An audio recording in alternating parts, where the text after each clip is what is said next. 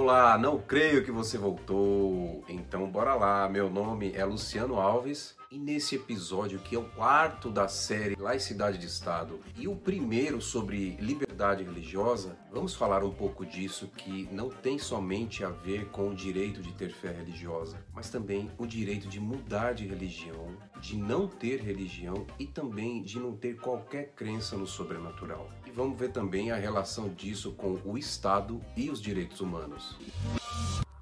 Vamos começar trazendo um panorama histórico ocidental muito rápido para a gente compreender que a liberdade religiosa é algo bastante complexo que precisou de séculos para que hoje a gente possa afirmar que temos o direito de acreditar, de não acreditar, de seguir ou não seguir divindades, religiões vinculadas a essas divindades ou qualquer manifestação sobrenatural. Eu vou deixar para tratar da liberdade religiosa no Brasil no próximo episódio dessa série, até para que a gente possa conhecer antes, neste episódio no caso, um pouco do pano de fundo histórico que vai explicar a situação que nós estamos hoje. A liberdade religiosa, também chamada de liberdade de crença, tem relação direta com a liberdade de consciência, que é um tema que a gente já tratou aqui no canal nesta série sobre laicidade de Estado. Eu vou deixar um link para a playlist aqui na descrição desse episódio. E essa amarração né, com a liberdade de consciência tem uma relação direta com a forma que cada sociedade tratou ou trata a religião dentro e fora do Estado. Então vamos trazer alguns pontos importantes na história para compreendermos de início a cultura religiosa como elemento de controle político. Falar de liberdade religiosa é partir do princípio de que, no mínimo, se deve ter tolerância com as diversas expressões religiosas na nossa convivência social. Então, as religiões que eram compreendidas né, antigamente como definidoras das características individuais e também de um povo entraram no pacote de misturas e trocas culturais que aconteceram em diversos cantos do mundo. Tudo isso impulsionado por relações econômicas que implicavam as pessoas e grupos né, a viajarem, a se deslocarem e até migrarem de território. E também por questões políticas, como guerras e anexação desses territórios. Então, a questão era sempre a seguinte: o poder vigente em um território vai tolerar as manifestações religiosas diferentes dos que têm esse poder nas mãos? E se vai tolerar, de que forma isso vai ser feito? E já agradecendo a você por me tolerar até agora, quero pedir licença para entrar com o bloco do SIAC aqui no canal. Pois é, gente, vocês sabem, né?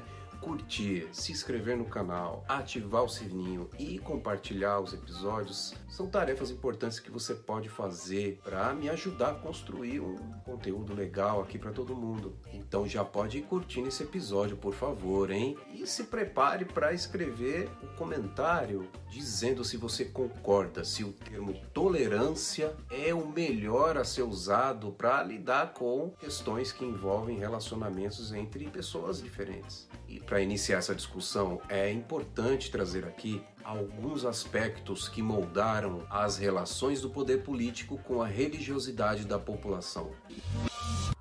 A noção de liberdade religiosa surge historicamente com as complexidades geradas pelas diversidades colocadas para as relações sociais envolvendo o poder da religião da classe dominante de cada época também os costumes locais onde se deram essas relações. Aí começam a surgir questões políticas que vão falar de tolerância com a religião dos povos dominados e do surgimento do termo liberdade de culto nas relações mais particulares do cotidiano. Agora, essas relações dificilmente foram tranquilas, dado o papel, digamos assim, legislador da religião. São relações sociais e políticas que remontam alguns séculos antes da Era Comum com diversos exemplos que combinavam diversas medidas para a manutenção da tolerância e da existência de cultos, como cobrança de impostos, policiamento repressivo e também a assimilação forçada da fusão de costumes religiosos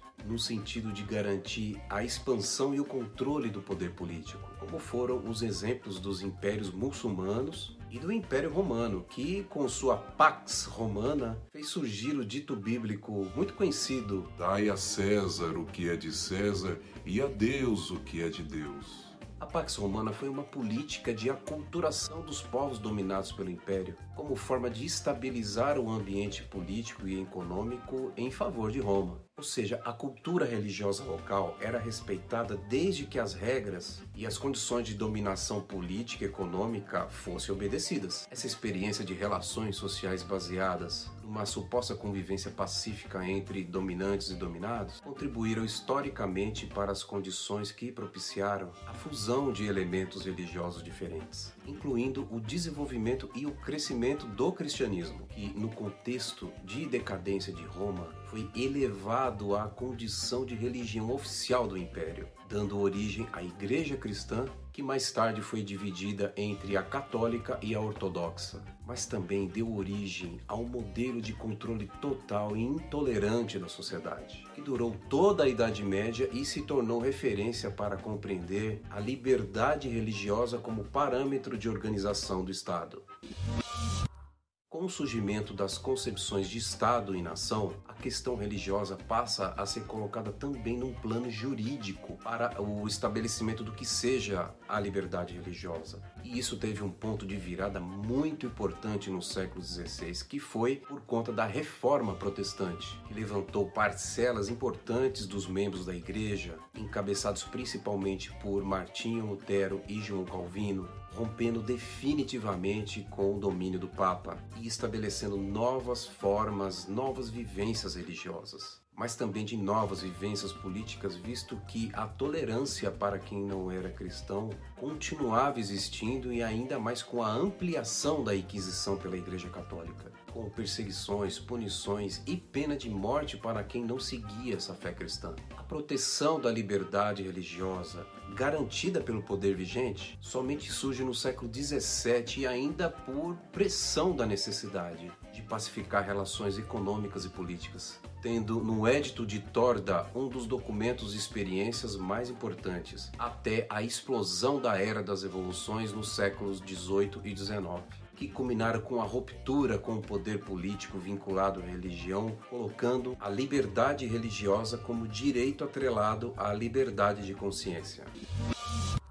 As evoluções francesa, inglesa, americana e a russa, também no início do século XX, estabeleceram a separação total entre o Estado e a religião. Mas vamos deixar para tratar dessa questão da separação do Estado e religião nos últimos episódios dessa série porque para essa discussão é necessário trazer um pouco da importância da localização da liberdade religiosa como derivação da liberdade de consciência, principalmente com as influências da Renascença, do Iluminismo, do liberalismo e também do socialismo. A reconfiguração do mundo de então contou com a noção de liberdade individual atrelada ao desenvolvimento da sociedade, sob a organização das repúblicas modernas que a gente conhece até hoje, mas completamente desatrelada da religião como base jurídica desse novo Estado. Essas premissas ampliaram o conceito de liberdade religiosa, incluindo toda e qualquer conduta individual relacionada à religião ou ausência dela na vida social, como direito humano fundamental que se expressa no artigo 18 da Declaração Universal dos Direitos Humanos. Vamos conhecer esse trecho. Todos têm direito à liberdade de pensamento, consciência e religião. Esse direito inclui a liberdade de mudar de religião ou crença e a liberdade, sozinho ou em comunidade com outros e em público ou privado, de manifestar sua religião ou crença no ensino, na prática no culto e na observância. Obviamente que nós não chegamos a esses termos de forma pacífica, muito pelo contrário. Com o surgimento do capitalismo e o desenvolvimento das suas profundas contradições, a invenção do que a gente conhece como Estado laico não ficou ausente da reação católica no início do século XX, contribuindo com o estouro de duas guerras mundiais e com as esdrúxulas criações do Estado do Vaticano e o chamado Estado de Israel demonstrando que, na verdade, a narrativa da liberdade religiosa nunca se desprendeu totalmente dos interesses políticos e econômicos. Até porque todas essas ações são derivadas de capacidades e relações exclusivamente humanas que perpassam entre si, principalmente a luta de classes, que sempre estará presente em qualquer iniciativa social de revolução.